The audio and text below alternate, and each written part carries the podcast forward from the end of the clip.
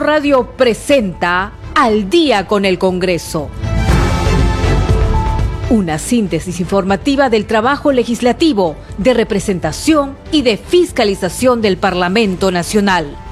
Una producción de la Oficina de Comunicaciones del Congreso de la República.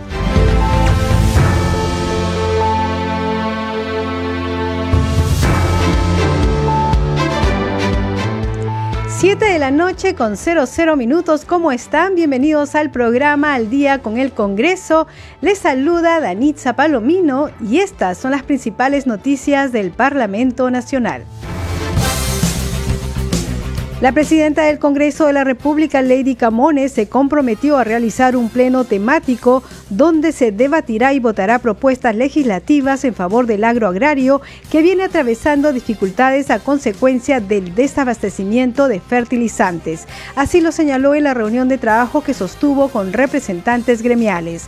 Asimismo, la titular del legislativo, Lady Camones, acompañada de la segunda vicepresidenta del Parlamento, congresista Digna Calle, recibió en el Palacio Legislativo al ministro de Economía y Finanzas, Kurt Burneo. El encuentro se dio en el marco de las reuniones que el titular del MEF viene desarrollando con distintos sectores. Desde este lunes 15 a las 9 de la mañana se instalarán las comisiones ordinarias y elegirán a sus mesas directivas para el periodo anual de sesiones 2022-2023. Las primeras comisiones en instalarse serán las de Constitución y Reglamento, de Fiscalización de Trabajo y Seguridad Social y de Cultura y Patrimonio Cultural. Usted está escuchando al día con el Congreso. 7 de la noche con dos minutos, último día de la semana. Vamos con toda la información del Parlamento Nacional. La presidenta del Congreso de la República, Lady Camones, se comprometió a realizar un pleno temático donde se debatirá y votará las propuestas legislativas en favor del sector agrario. Ella se reunió con representantes gremiales. Tenemos el informe de nuestro compañero Carlos Alvarado.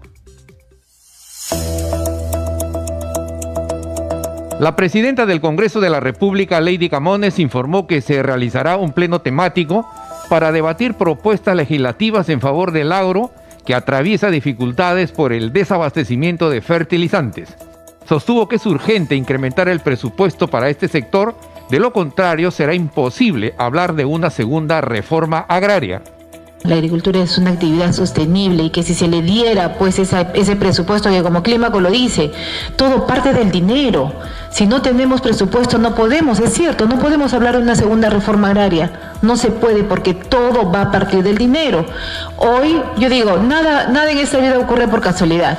Si ustedes han venido hoy día y coincide con la visita del, del, ministro de Economía, es por algo. Quizás sea el primer paso que nosotros tengamos para poder alcanzarle todos los requerimientos que ustedes han hecho el día de hoy y levantar nuestra voz de protesta en nombre de ustedes. Si queremos un país desarrollado, un país que genere, pues, este, de repente empleo, reactivación económica, que mejore económicamente, siempre hemos debido mirar al agro. Y lamentablemente en nuestro país, no solamente este gobierno, sino muchos gobiernos atrás, no le han dado al agricultor ni al sector la, la importancia, el interés y sobre todo el financiamiento que han necesitado y que siguen necesitando. Camones Soriano adelantó que se invitará al Parlamento al ministro de Desarrollo Agrario, Andrés Alencastre. También lamento mucho pues que el ministro Alecastre no haya dado la talla y no son ustedes los primeros este, eh, representantes del agro que nos vienen a decir aquí en, reuniones similares que ya hemos tenido con otros este, gremios que el ministerio no les abre las puertas. Si el Ministerio de Agricultura, que es el sector que los representa, no los escucha, entonces ¿cómo podemos nosotros solucionar? ¿Cómo, podemos, cómo puede él plantear alternativas de solución si no conoce, si no los escucha? Vamos a hacerle este, conocer sin que esto implique no citarlo al ministro. Vamos a atender, y ese es uno de los compromisos que vamos a asumir, vamos a o lo visitamos o invitarlo a que venga aquí para que nos plantee pues cuáles son las, las acciones inmediatas que él está adoptando. El presidente de la Convención del Agro Peruano Conveagro, Clímaco Cárdenas, pidió que desde el Parlamento se abogue por la venta del fertilizante a un precio social. Primero agradecer al Congreso de la República la, posibilidad de, reunirnos con, la Presidenta del Congreso y poder explicar de primera mano eh, las afectaciones que vamos teniendo. Ya tenemos en muchas regiones menos cantidad de siembra, en la región Arequipa acaba de salir el reporte y creo que en el país está sucediendo temas similares. Por tanto, hoy día nos ha correspondido el poder discutir con la Presidenta del Congreso la necesidad de poder llevar adelante la aprobación de la ley eh, que ha presentado eh, el, gobierno para poder comercializar la uria.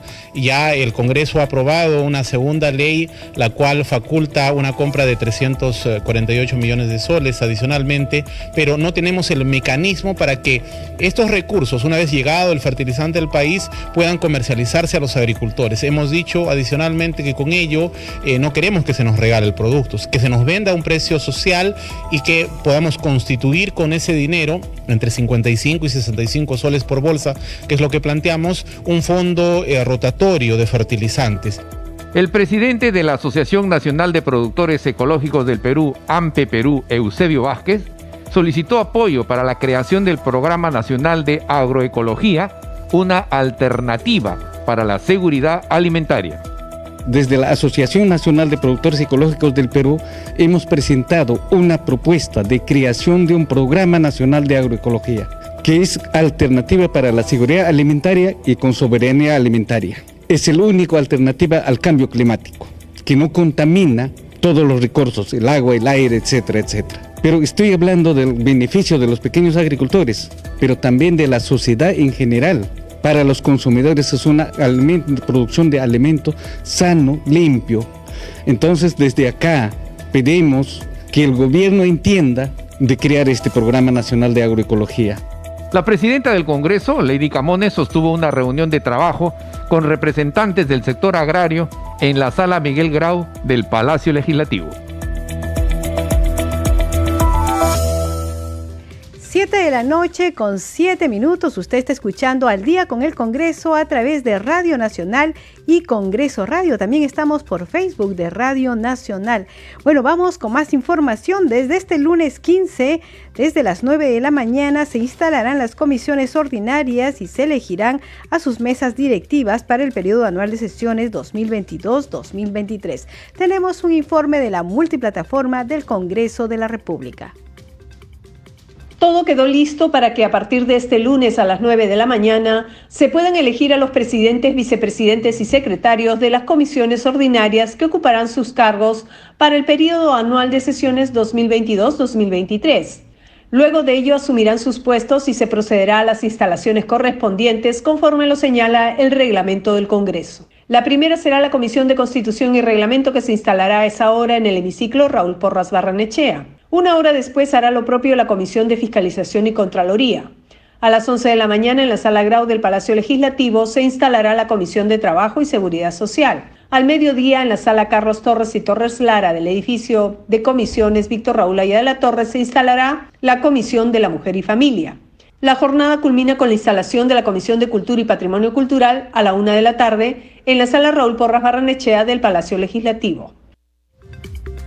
7 de la noche con 8 minutos. Bueno, esa era la jornada que va a realizarse el día lunes y el martes, el martes 16 a las 9 de la mañana, se instalará la Comisión de Presupuesto y Cuenta General de la República. A las 10 en la Sala Grau se reunirá la Comisión de Economía, Banca, Finanzas e Inteligencia. Una hora después, en la sala Carlos Torres y Torres Lara, se instalará la Comisión de Vivienda y Construcción. Al mediodía, se instalará la Comisión de Defensa Nacional, Orden Interno, Desarrollo Alternativo y Lucha contra las Drogas.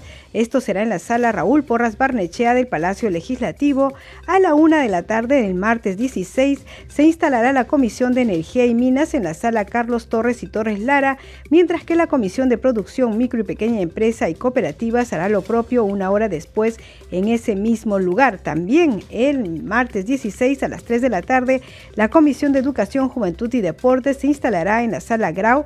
Una hora después lo hará la Comisión de Pueblos Andinos, Amazónicos y Afroperuanos Ambiente y Ecología. Y la última en instalarse ese día, es decir, el martes 16, será la Comisión de Inclusión Social y Personas con Discapacidad. Esto será a las 5 de la tarde. Y las comisiones que se instalarán el 17 son las siguientes se instalarán nueve grupos de trabajo. A las nueve lo hará la Comisión de Transportes y Comunicaciones en la sala Grau. Una hora después hará lo propio la Comisión de Justicia y Derechos Humanos en la sala Raúl Porras Barnechea. A las 11 de la mañana del miércoles 17 se instalará la Comisión de Defensa del Consumidor y Organismos Reguladores de los Servicios Públicos y al mediodía lo hará la Comisión Agraria. A la una de la tarde del miércoles 17, la Comisión de Salud y Población se instalará en la sala Grau.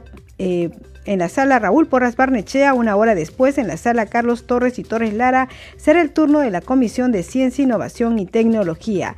A las 3 de la tarde sesionará la Comisión de Comercio Exterior y Turismo y a las 4 en la sala Raúl Porras Barnechea lo hará la Comisión de Descentralización, Regionalización, Gobiernos Locales y Modernización de la Gestión del Estado. Finalmente, la última comisión en instalarse será la Comisión de Relaciones Exteriores. Esta se instalará en la sala Carlos Torres y Torres Lara del edificio Víctor Raúl Aya de la Torre.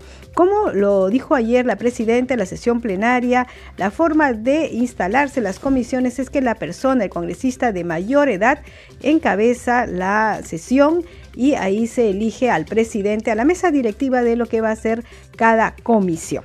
Bien, 7 de la noche con 11 minutos, vamos con más información y los congresistas de diversas bancadas informaron sobre el trabajo legislativo que impulsarán en la presente legislatura y la continuidad de las iniciativas legislativas que quedaron pendientes. Vamos con el informe.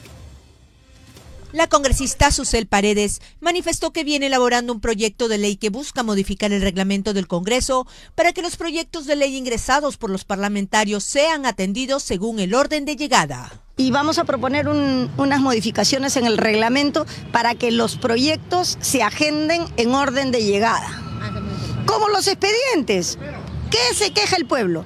Que los expedientes los fondean o los levantan según hagas algún tipo de negociación. Entonces, ¿qué cosa pide la gente? Que los expedientes en el Poder Judicial se atiendan conforme llegan, porque todos los ciudadanos somos iguales, todos los congresistas somos iguales y todos nuestros proyectos merecen atención. El parlamentario Roberto Quiabra manifestó que presentará dos importantes proyectos de ley que beneficiará a la Policía Nacional en el tema de ascensos por meritocracia y para el cargo de comandante general sea por el mismo periodo que sus pares en las Fuerzas Armadas. Fíjese, hay dos temas que tenemos que ver en relación a la Policía Nacional que tiene que tener la misma estabilidad que tienen las Fuerzas Armadas. En primer lugar, estamos viendo el tema de la estabilidad de su comandante general no debe suceder lo que ha venido pasando en este gobierno especial, que cada tres meses nos quedamos sin comandante general y eso afecta la moral y el, rendimiento de la policía en general. Estamos viendo que sea al igual que los comandantes generales de las Fuerzas Armadas entre una duración de uno a dos años, con la potestad que tiene el presidente poderlo prorrogar en caso de que él lo considere conveniente por un año más. Y en cuanto a los ascensos, vemos que es un problema de todos los años y los ascensos hay que regularlos. Los ascensos tienen que ser de una sola manera, por el mérito y no que vemos que cada año hay un cambio en la regla de juego que los mismos oficiales no saben qué cosa les puede tocar al año siguiente. Yo creo que con esos dos grandes cambios, con consenso del mismo instituto policial, vamos a darle esa tranquilidad y estabilidad a todos los oficiales de la Policía Nacional del Perú.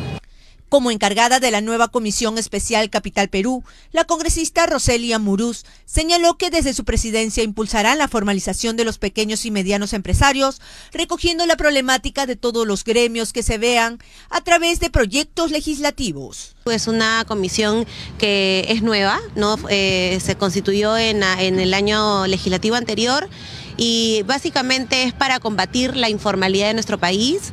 Eh, ahí hemos hecho varias gestiones con distintos gremios, con distintos dirigentes, ¿no? Y que hemos podido... Eh, hemos podido nutrirnos de todas las problemáticas que hay alrededor de nuestra nación y poder implementarlos mediante proyectos legislativos. Como responsable de la Comisión de Salud del Parlamento en el periodo anterior, el congresista Hitler Saavedra solicitó a la nueva mesa directiva agendar los dictámenes que quedaron pendientes para el debate del Pleno del Congreso, que fueron aprobados por este grupo de trabajo. Se ha sustentado en el Pleno 14 dictámenes y ya están como ley 6. Por lo tanto, que en un proceso se va aumentando ¿no? las leyes y para el beneficio de todos los peruanos.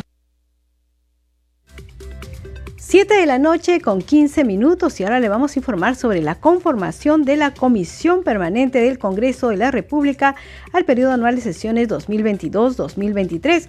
Esta está eh, conformada por los miembros natos, integrantes de la mesa directiva, es decir, la, presidente, la presidenta Lady Camones, la primera vicepresidenta Marta Moyano, la segunda vicepresidenta Digna Calle, el tercer vicepresidente Alejandro Muñante. Y también eh, tiene, por supuesto, representantes de todos los grupos parlamentarios. De Fuerza Popular tiene cinco integrantes. El primero de ellos es el congresista Hernando Guerra García. De Perú Libre hay cuatro integrantes de la comisión permanente y, este, y la primera persona, la primera congresista es la congresista Kelly Porta Latino. De Acción Popular son tres los integrantes en la comisión permanente. El primero de ellos es el congresista Raúl Doroteo. De Alianza para el Progreso también tiene tres integrantes y el primero de ellos es el congresista Alejandro Soto. Del bloque magisterial de concertación nacional tiene dos integrantes y la primera de ellas es la congresista Katy Ugarte. De Renovación Popular tienen dos integrantes y la primera de ellas es la congresista Gladys Echaíz. De Avanza País tiene también dos integrantes, la primera de ellas es la congresista Norma Yarro.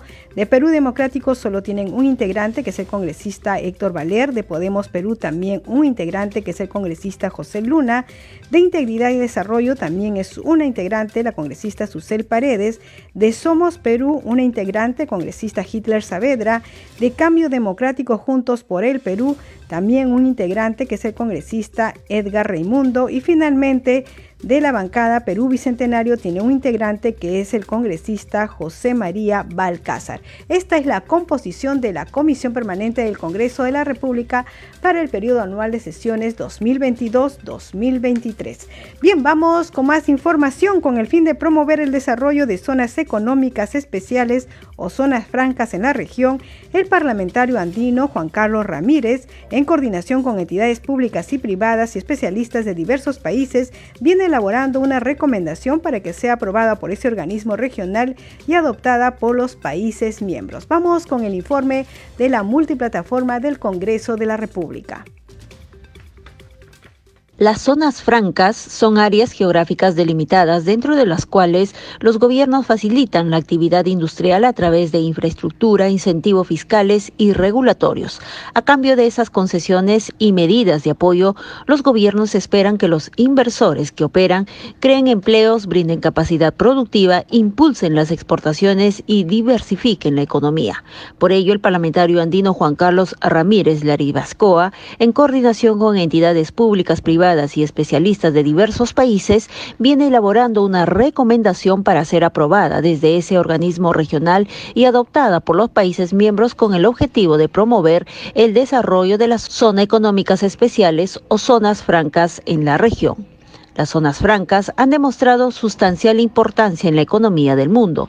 En relación a la generación de empleo, se le atribuye la cifra aproximada de 90 a 100 millones de empleos directos y hasta 200 millones de empleos indirectos, con el fin que los países de la región andina adopten políticas públicas y medidas legislativas que permitan crear más zonas francas como modelos de desarrollo, se viene sosteniendo reuniones con la Dirección de Zonas Económicas Especiales del Ministerio de Comercio Exterior del Perú, instituciones privadas y especialistas de Perú y Colombia con el objetivo de recoger sus aportes para culminar la norma que se presentará al Parlamento andino próximamente. 7 de la noche con 18 minutos vamos con otras informaciones. El congresista e integrante de la Comisión Investigadora de Salud Minsa, José Arriola Tueros, sugirió al grupo de trabajo solicitar a la Contraloría la relación de todos los funcionarios de los gobiernos locales de Lima, este, que hayan cometido irregularidades y beneficiado indebidamente de las canastas básicas familiares. La idea es hacer que los nombres de estos funcionarios que han cometido irregularidades a todos los nuevos alcaldes que ingresen en 2023 para que no sean considerados en las nuevas gestiones. Fue durante la presentación del gerente regional de control de Lima Metropolitana de la Contraloría General de la República, Alberto Arteaga Soliano, quien informó que se habrían identificado a funcionarios de los gobiernos locales de Lima Este beneficiándose con la distribución de las canastas básicas familiares durante el periodo de la emergencia sanitaria nacional por motivo COVID. Vamos a escuchar parte de esta sesión. El día martes de esta semana el contador Nelson Chac lanzó la plataforma Tú tienes el control. Esta plataforma precisa eh, y nos, nos permite ver información respecto a los postulantes a autoridades públicas, porque ahora tienen que presentar su declaración jurada de intereses. Pero no solamente eso, sino que aquellos que han sido funcionarios públicos también y están involucrados en algún informe de control, usted solamente pone los datos e inmediatamente los podemos ubicar. De esa manera la población podrá saber si el candidato por el cual va a votar tiene algún problema, como ha mencionado el, congresista Arreola. ¿no? Y eso está, es muy fácil, es muy dinámico, es simplemente se ponen en cualquier buscador, tú tienes el control, Contraloría, y automáticamente te lleva a la página donde puedes navegar y buscar todos esos datos. Adicionalmente hay datos que te informan cuáles son algunos tips que la gente, la ciudadanía puede denunciar de manera anónima incluso. Y también algunos tips para que los funcionarios o las personas que aspiran a, ser autoridades no cometan algún tipo de equivocación o error al momento de, su campaña. ¿no? Por esa razón, este, esa, esa plataforma, tú tienes el control, está a disposición de toda la ciudadanía y recoge y encaja muy bien con lo que menciona el congresista Real. Gracias, señora Presidenta. Eh, solamente de, para aclarar una duda, o sea, se supone que si un ciudadano poblador puede acceder a esta relación, me imagino que los alcaldes que han entrado harán un filtro, porque si no ellos son los que se van a ver perjudicados de contratar a funcionarios que han sido cuestionados o han sido en un proceso de investigación y lo peor, han sido eh, de alguna otra manera culpables de estas canastas básicas. O sea, sería ilógico, sería tirarse, pues, como dice, no dispararse a los pies porque la población ya, eh, ya no es como antes, ¿no? Ya tienen bastantes plataformas, como usted dice, con, donde pueden detectar si este alcalde nuevo que va a postular presenta antecedentes, ¿no? Entonces yo creo que sería muy importante y de alguna otra manera decirle a los alcaldes que también usen esta plataforma, porque a veces dicen que no saben, pero si esto, usted nos está diciendo que hay una plataforma donde dice tú tienes el control, donde puedes ver a estos funcionarios, los alcaldes con mucha más razón tendrían que hacer ese filtro, ¿no es cierto?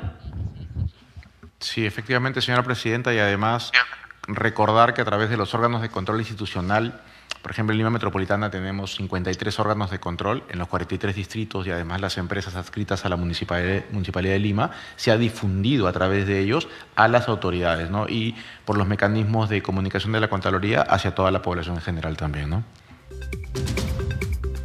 Bien, al respecto, en esta misma comisión, la presidenta de la comisión investigadora, Kira Alcarraz, lamentó la ausencia del alcalde distrital de San Juan del Urigancho, Alex González, quien debía informar sobre las presuntas irregularidades en los procesos de adquisición de 25.707 canastas básicas familiares por un monto de 2 millones de soles en el marco de la emergencia sanitaria por el COVID-19 por parte de su municipio. Anunció que volverán a invitarlo y si es posible, dijo, de grado a fuerza. Bueno, 7 de la noche con 23 minutos, nuestra compañera Mayra Alegría nos tiene una información sobre esta ley en favor de los trabajadores de construcción civil. Leyes aprobadas por el Congreso de la República. Se promulgó la ley 31550 que establece normas para la jubilación de trabajadores del sector de la construcción. Comprometidos con la clase trabajadora de nuestro país, el Congreso de la República impulsó esta ley que fue aprobada por mayoría en el Pleno del Congreso. Esta ley busca garantizar que los trabajadores de construcción civil puedan acceder a una pensión de jubilación digna. Para acceder a esta pensión de jubilación, los trabajadores de construcción civil deben cumplir con lo siguiente. Haber cumplido 55 años de edad y acreditar 180 meses de prestación de servicios con aportes a un sistema de pensiones, de los cuales por lo menos 72 meses deben haber sido prestados en la actividad de construcción civil. Además, para efectos del cálculo para el monto pensionario de jubilación, se debe considerar las 60 últimas remuneraciones o ingresos asegurables percibidos. De esta manera, el monto de la pensión de jubilación es calculado según el régimen previsional que corresponda. Asimismo, los trabajadores percibirán todos los beneficios que correspondan a cada régimen previsional, sea público o privado. Informó Mayra Alegría, Congreso Radio. Leyes aprobadas por el Congreso de la República.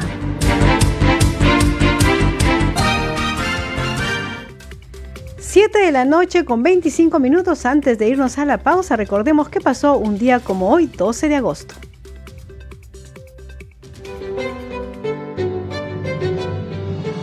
Un día como hoy, 12 de agosto de 1821, el libertador Don José de San Martín decreta la libertad de todos los hijos de esclavos nacidos desde el 28 de julio en el Perú. Además, se prohíbe el tráfico de esclavos. 7 de la noche con 25 minutos hacemos una pausa y regresamos con más información aquí en el día con el Congreso.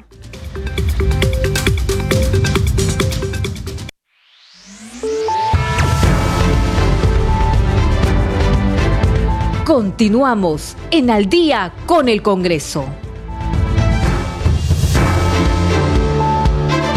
7 de la noche con 31 minutos. Bienvenidos a la segunda media hora del programa Al día con el Congreso. Los estamos acompañando en los controles Rafael Cifuentes, en la transmisión por streaming por Facebook Alberto Casas y en la conducción Danitza Palomino. Vamos con los titulares. La presidenta del Congreso de la República, Lady Camones Soriano, se comprometió a realizar un pleno temático donde se debatirá y votará propuestas legislativas en favor del sector agrario que viene atravesando dificultades a consecuencia del desabastecimiento de fertilizantes. Así lo señaló en la reunión de trabajo que sostuvo con representantes gremiales. Asimismo, la titular del legislativo, Lady Camones, acompañada de la segunda vicepresidenta del Parlamento, Digna Calle, recibió en el Palacio Legislativo al ministro de Economía y Finanzas, Kurt Burneo. El encuentro se dio en el marco de las reuniones que el titular del MEF viene desarrollando con distintos sectores. Desde este lunes 15 a las 9 de la mañana, se instalarán las comisiones ordinarias y elegirán a sus mesas directivas para el periodo anual de sesiones 2022-2023. Usted está escuchando al día con el Congreso.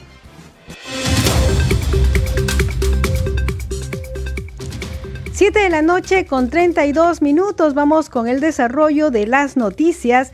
La presidenta del Congreso, Lady Camones Soriano, y la segunda vicepresidenta del Parlamento, Digna Calle, recibieron al ministro de Economía y Finanzas, Curburneo, en Palacio Legislativo. Tenemos el informe de la multiplataforma del Congreso de la República. La presidenta del Congreso, Lady Camones Soriano, junto a las vicepresidentas Marta Moyano y Digna Calle, se reunieron en privado con el ministro de Economía, Curburneo, ha planteado un plan de reactivación económica para el país. Forma parte de un conjunto de visitas que estoy haciendo o reuniones en todo caso para mejorar los niveles de coordinación y de conocimiento de lo que está haciendo el Ministerio de Economía y Finanzas con la finalidad de apuntalar un plan de reactivación económica que próximamente va a ser puesto en conocimiento. Entonces, el tener una coordinación más fluida con el Congreso de la República, no solamente la perspectiva de los proyectos de ley que se generan aquí, sino también los proyectos de ley que son generados por el Ejecutivo. Además, estas primeras conversaciones apuntan a los proyectos que el Congreso tendrá que dar el visto bueno, que son relacionados al endeudamiento, equilibrio y presupuesto para el año 2023.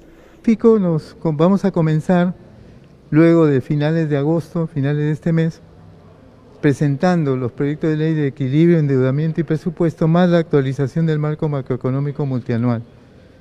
Entonces, la discusión sobre todo lo que es el presupuesto se inicia con la presentación del primer ministro de quien habla, de estos tres proyectos de ley, y como sabemos, de acuerdo al procedimiento, esto va, digamos, a la Comisión de Presupuesto y Cuenta General de la República, el ministro de Economía aseguró que este trabajo, en conjunto con el Congreso de la República, permitirá abordar con más claridad la inversión en el país. Es que lo que buscamos es mejorar o optimizar los niveles, quiere, de información y coordinación. Yo creo que eso va a ayudar definitivamente a que, como consecuencia de las propuestas de política económica que vamos a hacer en algunos días, los resultados de esas propuestas en términos de dinámica del Producto Bruto Interno van a ser mucho mejores que si no desarrollamos el esfuerzo de coordinar mejor. El encuentro entre la presidenta del Parlamento y el titular de la cartera de Economía es parte de las distintas reuniones que se realiza el ministro Curburneo con distintos sectores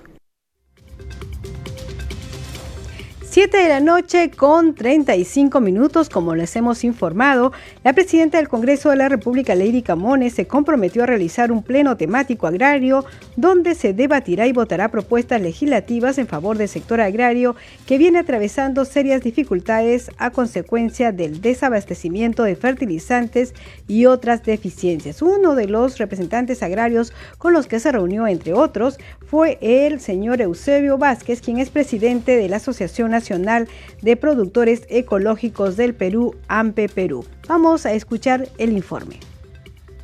La presidenta del Congreso, Lady Camones, también escuchó a Eusebio Vázquez Ayala, presidente de la Asociación Nacional de Productores Ecológicos del Perú, quien refirió que la crisis alimentaria no solo depende de la uria, también de nuestras propias riquezas naturales, como son las semillas nativas. Sin embargo, la agricultura orgánica está abandonada. Desde la Asociación Nacional de Productores Ecológicos del Perú hemos presentado una propuesta de creación de un programa nacional de agroecología que es alternativa para la seguridad alimentaria y con soberanía alimentaria.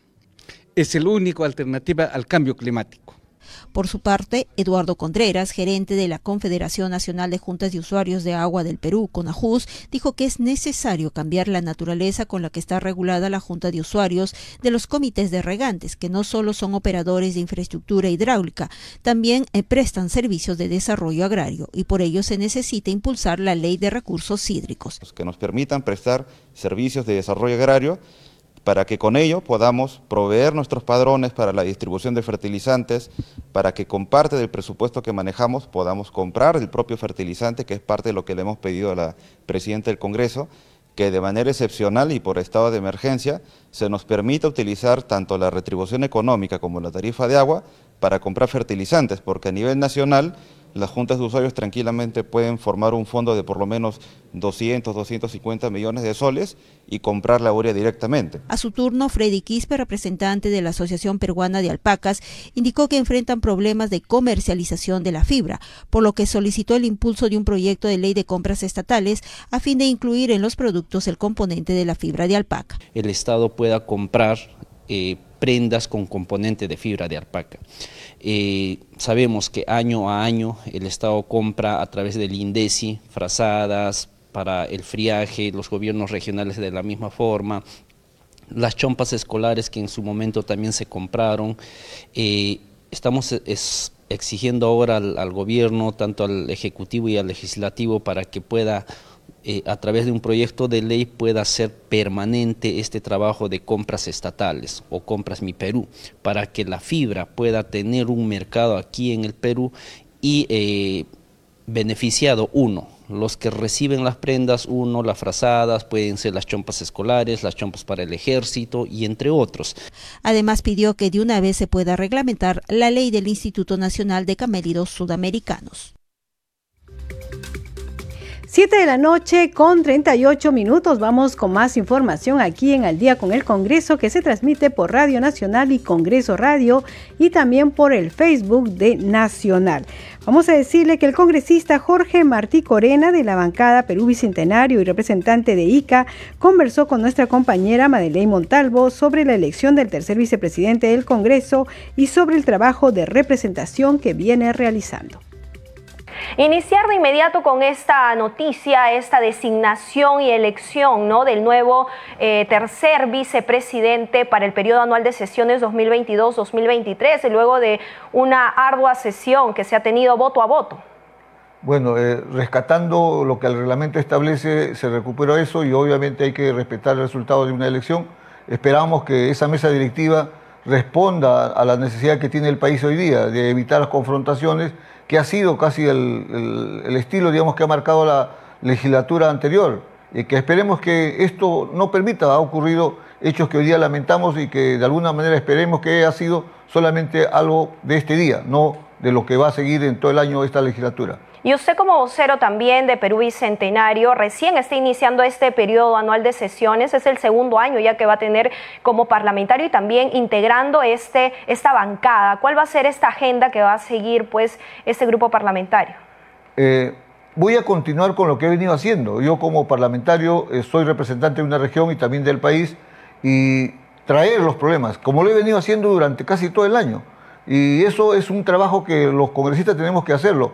No solamente es eh, proponer leyes, sino también llevar los problemas que tienen los, eh, los pobladores en diferentes sectores y eso llevarlo al Ejecutivo, que es el que tiene la capacidad de resolverlo. Y es lo que venimos haciendo durante el año. Yo, yo tengo la satisfacción de que eh, eh, ICA de alguna manera están satisfechos con el trabajo que vengo haciendo, representándolos a ellos, trayendo los problemas que ellos tienen y también planteando soluciones. No es solamente para escuchar los problemas, sino para plantear las soluciones a esos problemas que hace muchos años están reclamando los peruanos. Bien, congresista, antes que nos gane el tiempo, ¿cuáles son los compromisos adoptados por el titular del Ministerio del Sector Agrario respecto a esta última reunión que usted ha tenido hace algunos días en su región? Como consecuencia del trabajo que vengo haciendo, tanto en el Ministerio de la Producción como en el Ministerio de Energía, ya no más mesas de diálogo, sino mesas de trabajo. Y hoy día se ha conformado ya un grupo de trabajo de los diferentes ítems que hay en la problemática de la agricultura para que se pongan a trabajar. Ya se inició el trabajo entre dirigentes y entre funcionarios del Ministerio de Agricultura para ir resolviendo. Inclusive se ha hablado de plazos, o sea, con plazos se está trabajando. ayer ha habido una reunión, mañana tienen una reunión y eso es el inicio para ir resolviendo, no solamente, eh, digamos, eh, reuniones de diálogo, sino de cómo ir resolviendo. Y eso es bueno porque los agricultores también están llevando sus técnicos, como lo han hecho en la producción con los pescadores artesanales, como lo han hecho también en el tema de la minería. Igual estamos trabajando. Ese es el compromiso y creo que es la mejor manera, como dijo el presidente, ya no más de hablar de problemas, sino de soluciones. Y las mesas son de trabajo, ya no de diálogo, sino de trabajo. Bien, congresista Martí Corena, el tiempo nos ganó, pero muchas gracias por estar con nosotros y vamos a seguir de cerca este trabajo que realiza en su región y también desde su grupo parlamentario en el presente periodo anual de sesiones. 7 de la noche con 42 minutos nos informan aquí los compañeros de Radio Nacional que se está realizando una ceremonia, una actividad oficial eh, con la presencia del presidente de la República, es la ceremonia de la firma de la autógrafa de la ley que regula los juegos a distancia. Recordemos que esta ley se aprobó en el Congreso de la República y eh, es de eh, la congresista Diana González. Bien, seguramente en cualquier momento van a entrar con esta ceremonia, así que vamos a anticiparnos y vamos a dar a conocer la agenda, la agenda de actividades para este lunes 15. La información nos la trae nuestro compañero Jos Josman Valverde. Adelante, Josman. ¿Cómo estás, Danitza? Buenas noches. Se inicia este lunes la instalación de las diferentes comisiones ordinarias. Hay sesiones ya programadas para este lunes. Eh, de acuerdo a la agenda que se ha publicado en el portal institucional y vamos a conocer cuáles son estos grupos que este lunes inician precisamente su instalación. A las 9 de la mañana lo hará la Comisión de Constitución y Reglamento en esta sesión de instalación para el periodo anual de sesiones 2022-2023. Lo propio se hará una hora después con la Comisión de Fiscalización y Contraloría, esto a las 10 de la mañana, sesión que se va a desarrollar en el hemiciclo Raúl Porras Barnechea. Ambas sesiones son breves, como sabemos, porque se procede precisamente a la instalación de, del mismo. También eh, está prevista que a las 11 de la mañana la Comisión de Trabajo y Seguridad Social proceda a su instalación, esto será en la sala Grau, y la Comisión de la Mujer hará lo mismo al mediodía, a las 12, esto en la sala Carlos Torres y Torres Lara. La Comisión de Cultura también se instalará este lunes de de acuerdo a la agenda, va a ser a la una de la tarde en el hemiciclo Raúl Porras. Y no está de más también dar a conocer precisamente que entre otras actividades se tiene reunión de la Junta de Portavoces, esta sesión que ha sido convocada precisamente por disposición de la presidenta del Congreso, Lady Camones, y va a desarrollarse a las 4 de la tarde en la sala Miguel Grau el lunes. Esta junta de portavoces. Pero también hay otras actividades pendientes para este próximo inicio de semana y es la sesión de la Comisión Especial Multipartidaria del Bicentenario que va a desarrollarse a las 11 de la mañana con 30 minutos. En agenda está el pedido para que se solicite a la presidencia del Congreso que se requiera al ministro de Cultura en el marco de la conmemoración del Bicentenario del Congreso de la República próximo precisamente a realizarse para que se haga un levantamiento de la información sobre el estado de conservación de los bienes culturales muebles de propiedad del Congreso de la República, los mismos que forman parte del patrimonio cultural de la nación y que han sido expresadas en la resolución eh, respectiva de fecha 22 de enero de 2021. Ese es el tema entonces que se va a ver en esta comisión bicentenario que también sesionará el día lunes. Vamos a regresar contigo estudios eh, Danitza porque de seguro hay más información para poder compartir. Adelante y muy buenas noches. Muy buenas noches, Josman Valverde. Muchas gracias por la información. Siete de la noche con 45 minutos y diversos aspectos vinculados a la labor de la Comisión Nacional para el Desarrollo de Vidas sin Drogas de Vida fueron analizadas hoy en una reunión descentralizada de la Comisión Especial Multipartidaria para este caso que preside el legislador Elvis Vergara. La reunión de trabajo se desarrolló en el auditorio principal de la Universidad Nacional de Ucayali, ubicado en la ciudad de Pucallpa, donde se presentó Rubén Munariz Noriega, subgerente de Política, Seguimiento y Evaluación de la Gerencia Regional de Desarrollo Económico del Gobierno Regional de Ucayali, quien informó sobre las diversas acciones que viene realizando en su sector.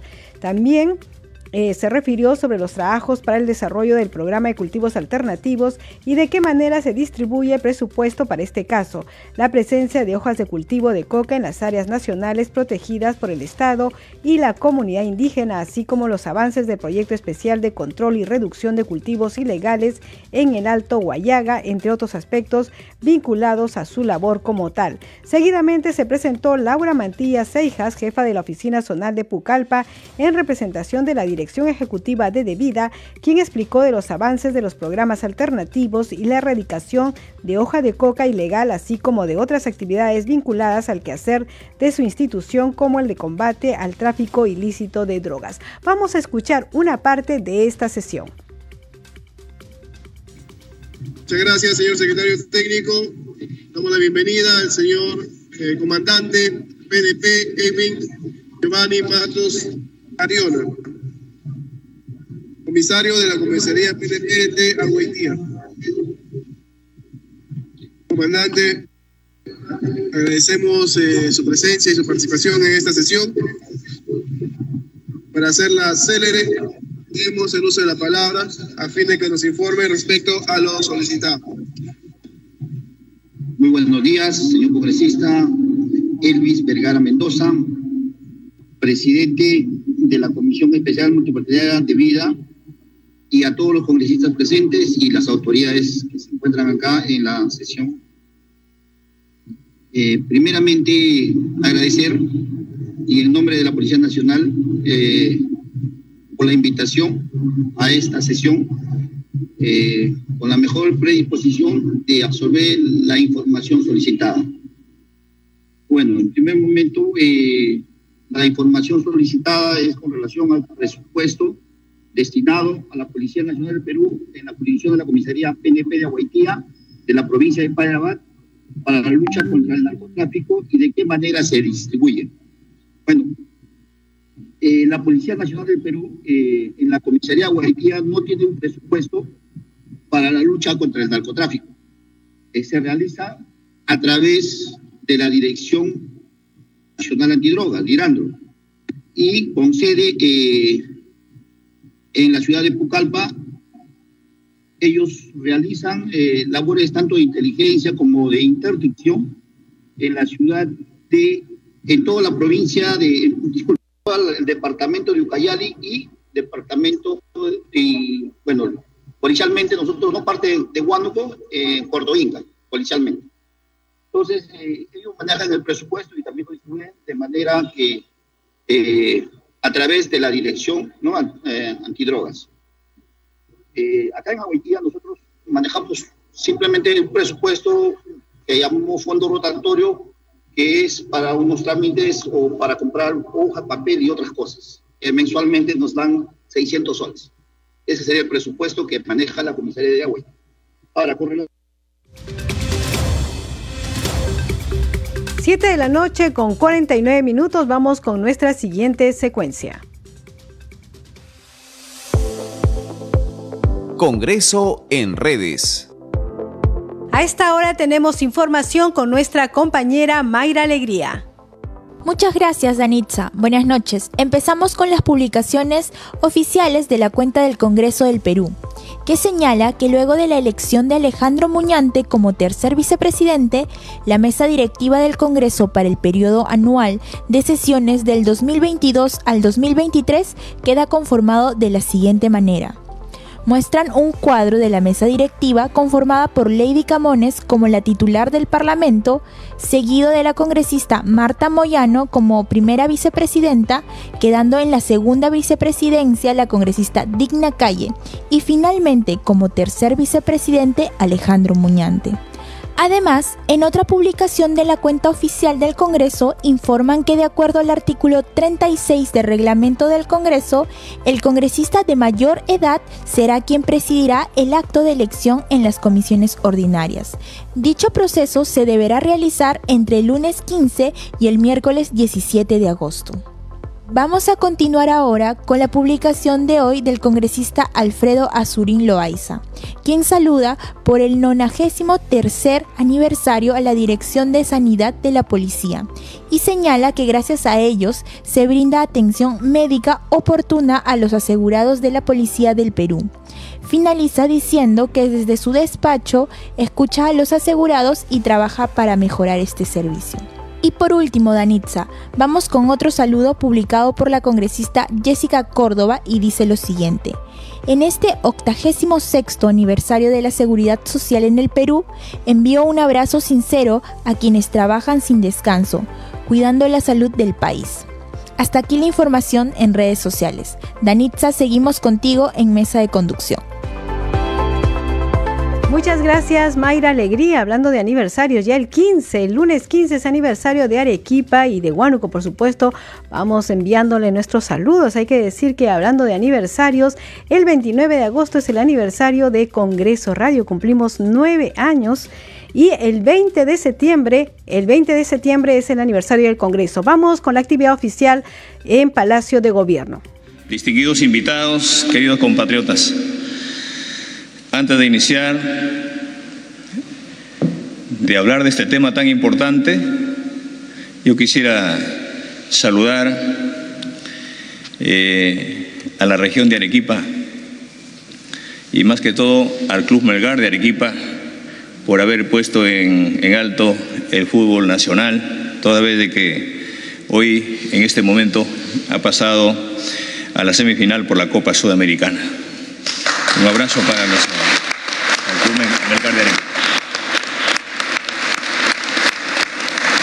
Bienvenidos una vez más. Eh, decirles de que la reactivación económica, el impulso del crecimiento y el desarrollo del país son tareas fundamentales en las que estamos firmemente comprometidos desde que hemos iniciado este gobierno.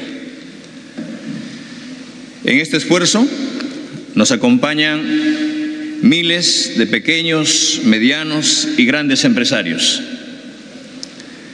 emprendedores y ciudadanos que a pesar de las dificultades, luego de pasar de esta cruda pandemia, seguimos adelante. Nuestra admiración y nuestro apoyo incondicional de parte del gobierno. Estos hombres y mujeres que trabajan día a día y cumplen sus obligaciones tributarias en beneficio del país. Sin embargo, en los últimos años han surgido actividades que vienen generando importantes movimientos económicos. Pero al no existir una regulación adecuada, no pagan impuestos al erario nacional. Me refiero a las actividades relacionadas a los juegos y apuestas deportivas a distancia, que se han desarrollado y expandido en todo el mundo y en el Perú no es la excepción. En esta oportunidad, el Ejecutivo y el Congreso hemos coincidido en la necesidad de establecer un marco normativo para que estas operaciones sean controladas de manera integral, pagando impuestos y cumpliendo sus condiciones adecuadas, tal como ha sucedido en Colombia, en México, en Argentina y en gran parte de los Estados Unidos y de Europa. Qué bien que le demos muestras de unidad mirando el país, estos poderes del Estado. Yo creo que si ponemos la agenda del país, mirando las grandes necesidades que tiene este país emergente y la población más vulnerable, otro será el cantar, como dice el dicho. Esta importante autógrafa que hoy promulgamos establece que el Ministerio de Comercio Exterior y Turismo será la autoridad administrativa a escala nacional que regule, que autorice, revoque, fiscalice y sancione el uso de los juegos y apuestas deportivas a distancia. Por primera vez el Perú está creando un impuesto especial al juego por Internet y apuestas deportivas con un impuesto del 12%, lo cual va a generar una recaudación anual al Estado aproximadamente de 156 millones de soles.